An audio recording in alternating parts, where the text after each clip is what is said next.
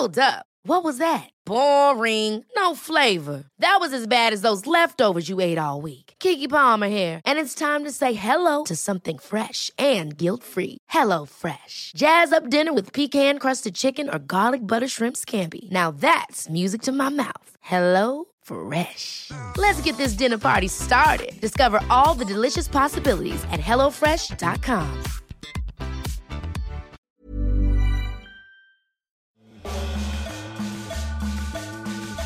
Hola amigos, gracias por darle play a una edición más de la guía del fin de semana, un espacio de reseñas y opciones a explorar en todo México. Mi nombre es Ariana Bustos Nava, también conocida como la señorita etcétera, precisamente porque hay un etcétera de cosas que hacer.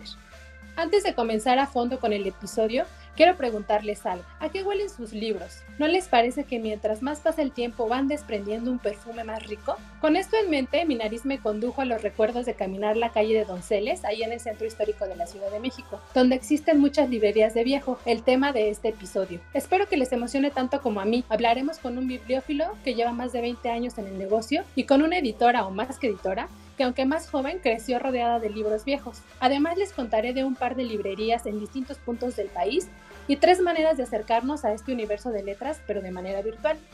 ¿Listos? Arrancamos con la lectura en voz alta llamada La Guía del Fin de Semana. La Guía del Fin de Semana, con la señorita etcétera.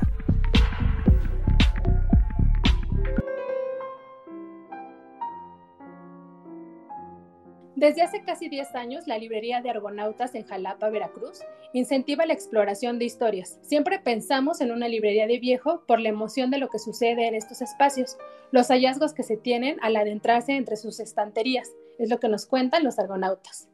Aquí podrán rodearse de bellísimas encuadernaciones, autores de culto y ocultos, el ecosistema de una librería de viejo que se expande y ofrece una vasta oferta de posibilidades y lecturas, todo siempre en torno al libro como protagonista absoluto. Por el momento mantienen horarios de 10 a 4 de la tarde, pero pueden visitarlos en sus redes sociales porque se mantienen muy activos. Dentro de los ejemplares más bellos, extraños y antiguos que han tenido en los argonautas, destaca el Barón de Deseos de Juan de Palafox y Mendoza, impreso en México en 1640 lo encontraron en impecables condiciones. Otra de sus joyas fue una publicación con bellísimas litografías llamada Los niños pintados por sí mismos. Este fue impreso por don Vicente García Torres en 1843, donde los argonautas se ubican en Rojano 20, Colonia Centro, en Jalapa, Veracruz. Siga la conversación con ellos en redes. En Instagram, por ejemplo, los encuentran como arroba librería-los-argonautas. Antes de dar paso a nuestro recomendado de esta semana, quiero compartirles un dato curioso. Continuación de lo que les contaba en la presentación de este capítulo, el aroma de los libros viejos. Este perfume que va de madera a lo ahumado, lo terroso y la vainilla, sí, en serio vainilla, porque cuando estuve escribiendo esto, mi mamá me vio con cara de que claro que no tienen vainilla. Les voy a contar por qué nos recuerda este aromita. De acuerdo con estudios científicos, se debe a la lignina, un polímero orgánico que se forma a partir de la degradación de la celulosa que hay en los libros y que desprende un olor a vainilla precisamente. Esta sustancia química otorga la consistencia de las hojas del libro, ya ven que se va poniendo muy durito conforme va pasando el tiempo. Bueno, proporciona la fortaleza del tronco de un árbol, que es lo que dicen los estudios científicos. Además, la responsable de que los libros se pongan amarillos con el paso del tiempo. ¿Qué tal? Ya tienen algo ahí que platicar entre lectura y lectura.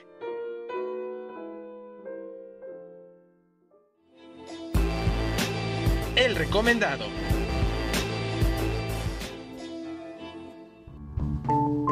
Y en la sección del recomendado tenemos como invitado a Mercurio López Casillas. Él es investigador, coleccionista, bibliófilo, librero y bueno, ha escrito varios libros. Además es administrador de más de cinco librerías de viejo en la Ciudad de México, un referente también para los coleccionistas de letras. Mercurio, ¿qué encontramos en las librerías de viejo que no hay en otros sitios de libros? Eso que las hace invaluables. Podemos encontrar una cantidad de títulos pues más o menos 10 o 20 veces más variada que una librería de nuevo, porque una librería de viejo tiene muchísimos títulos diferentes, casi nada más tiene un ejemplar de cada título y eso hace una variedad increíble, pero además encontrar libros de todas las épocas, de todos los tiempos, pues no sé, desde hace 70 años. Como sea, una librería de viejo funciona bien como un museo interactivo, donde sí se permite tocar, donde se puede leer, se puede pasar todo el día o todas las horas revisando libros, eh, viendo portadas, viendo diseños. Es, realmente una experiencia excepcional, muy recomendable. Cualquiera que no, que no es asiduo a las librerías siempre impacta un poco y no, no funcionan igual que una librería de nuevo. Realmente una librería de, de viejo están por temas, por títulos, por autores y cada libro es, una, es parte de, de nuestra historia cultural. Entonces sí que es una visita obligada para adentrarse, para descubrir, para encontrar algún tema, alguna sorpresa. Siempre uno termina comprando otros libros que no tenía uno pensado. Meterse en una aventura con siempre un, un gran desenlace, un desenlace feliz para todos los que nos gustan y amamos los libros. ¿Qué librerías gestionas y a qué se han enfrentado esta contingencia sanitaria? Cuatro están en el centro histórico, se fundaron la mayoría de ellas desde hace 29 años. Y en el sur de la ciudad hay otras cuatro librerías de las cuales soy el encargado y esas se fundaron en el 2006. Con la pandemia realmente nos empezó a ir muy mal. Antes de que nos prohibieran abrir a finales del mes de marzo, pues las ventas empezaron a decaer, la gente dejó de venir al centro a finales de marzo las ventas ya estaban bastante mal y para abril pues ya tuvimos que cerrar.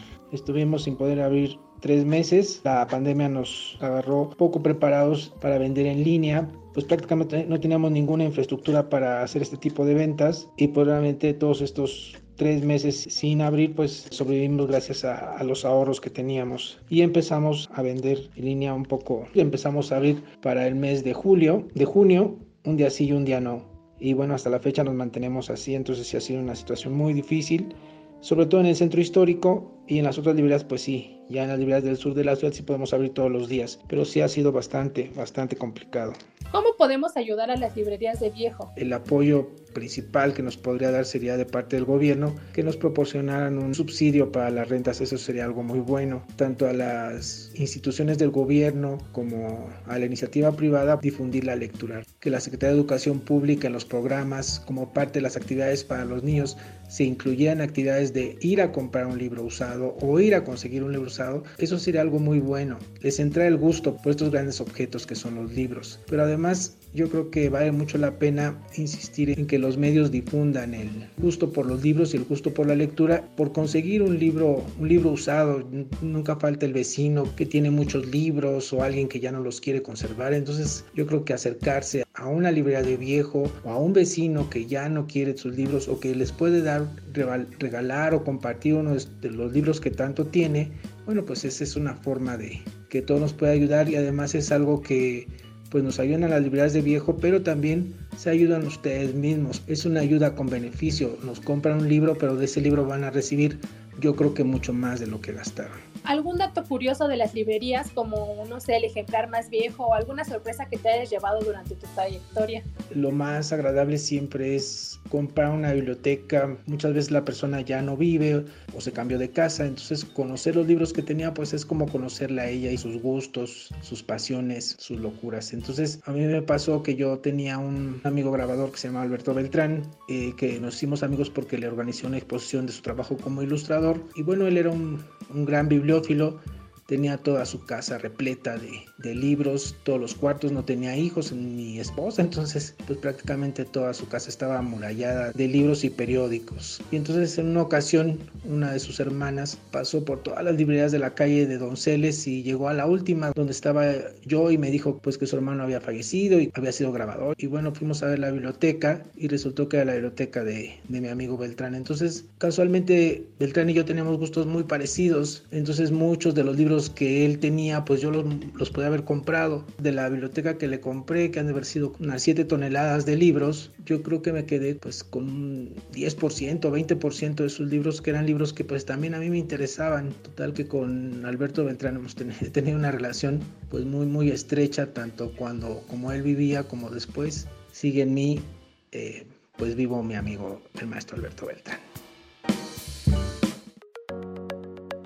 Con paredes de libros apilados al sur de la Ciudad de México, pueden encontrar un espacio latente bajo la curaduría de expertos en la compraventa de libros antiguos, primeras ediciones, escasos o raros y difíciles de conseguir. Si eres de gustos diversos y apasionados de la aventura por encontrar historias únicas, este es tu lugar. Además, tienen un espacio para niños con títulos que incentivan también el hábito de la lectura. Ojo, les doy ahí un tip En este lugar promueven activamente descuentos, ya sea que hagas compras en efectivo, tarjeta o pues que si el día del padre o el fin de semana también. La mejor forma de saberlo es seguir su perfil en Facebook. Lo pueden checar en www.facebook.com diagonal librería novo. Si quieren visitarlo con las debidas medidas de higiene y distancia, la dirección es Avenida Universidad 1854 en Coyoacán, Ciudad de México. Por cierto, antes de seguirme con las recomendaciones, aprovecho esta sugerencia chilanga para recordarles que aunque la calle de Donceles es de las más conocidas por sus librerías de viejo, también hay otras famosas en distintas colonias de la ciudad. Por ejemplo, en la colonia Roma está la anticuaria a través del espejo. En Miguel Ángel de Quevedo, también al sur, está el Tomo Suelto o la Torre de Lulio, que está en la colonia Condesa.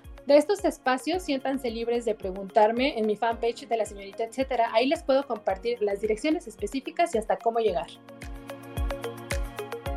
Para sumar razones que nos acerquen a las librerías de viejo, agradezco la colaboración de Vanessa López en este episodio de la Guía del Fin de Semana.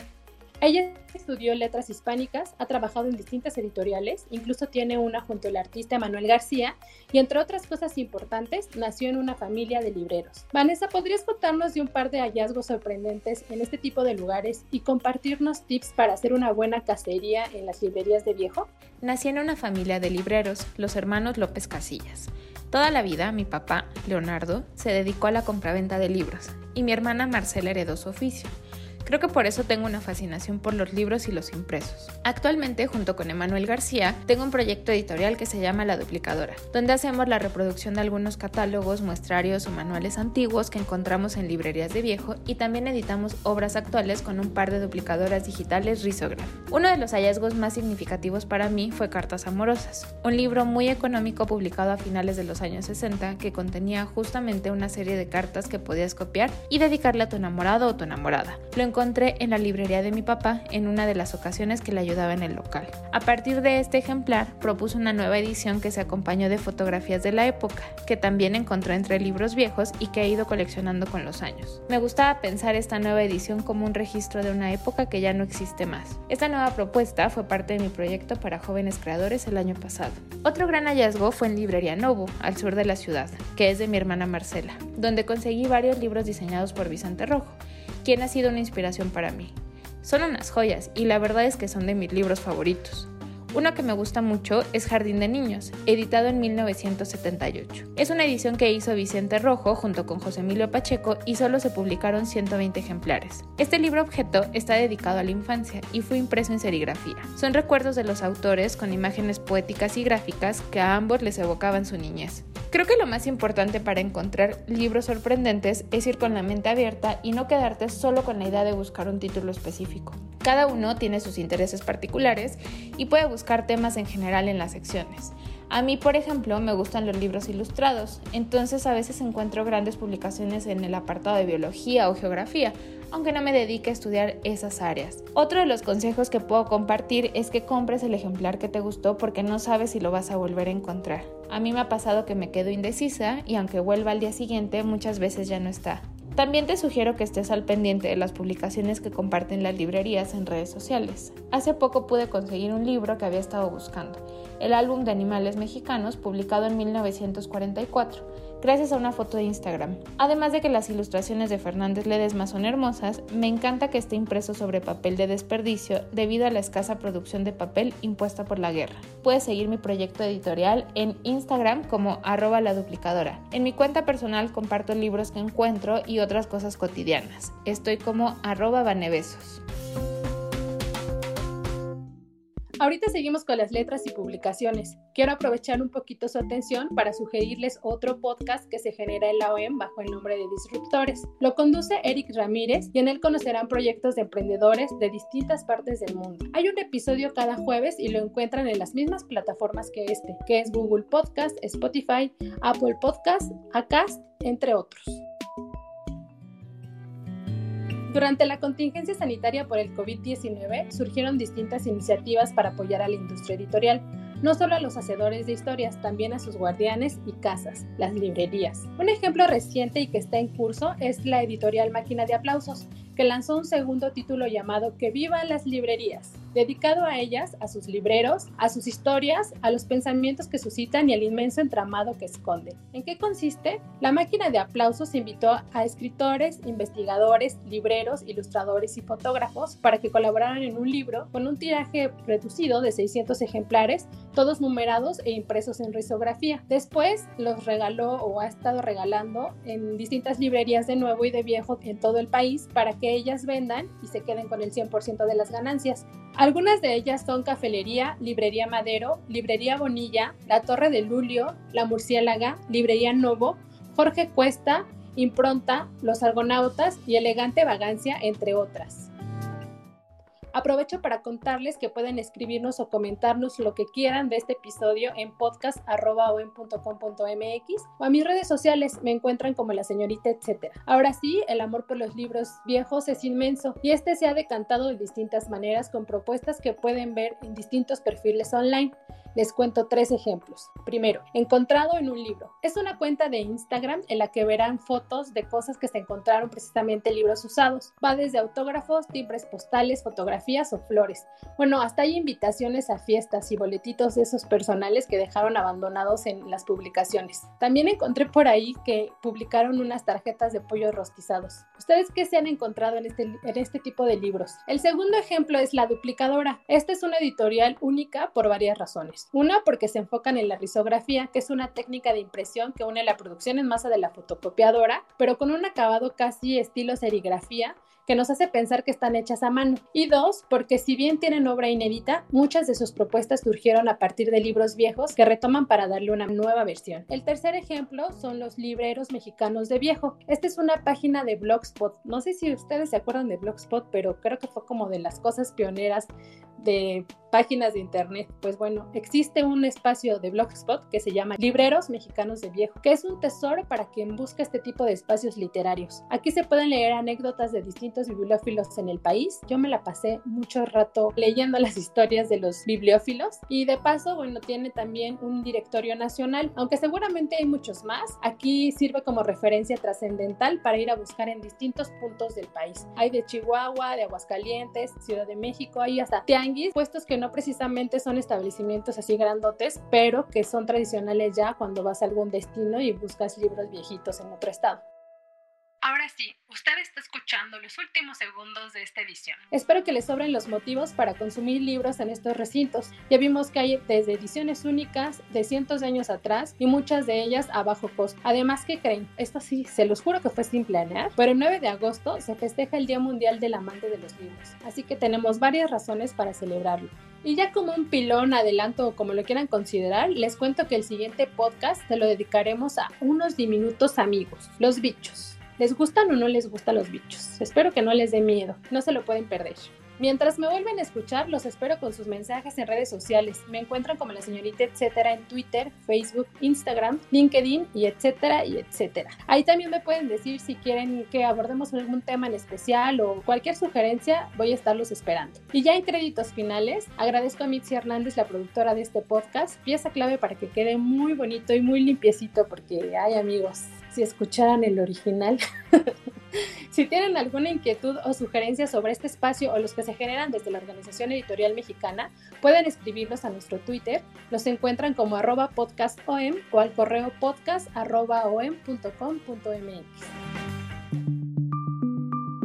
Esta es una producción de la Organización Editorial Mexicana.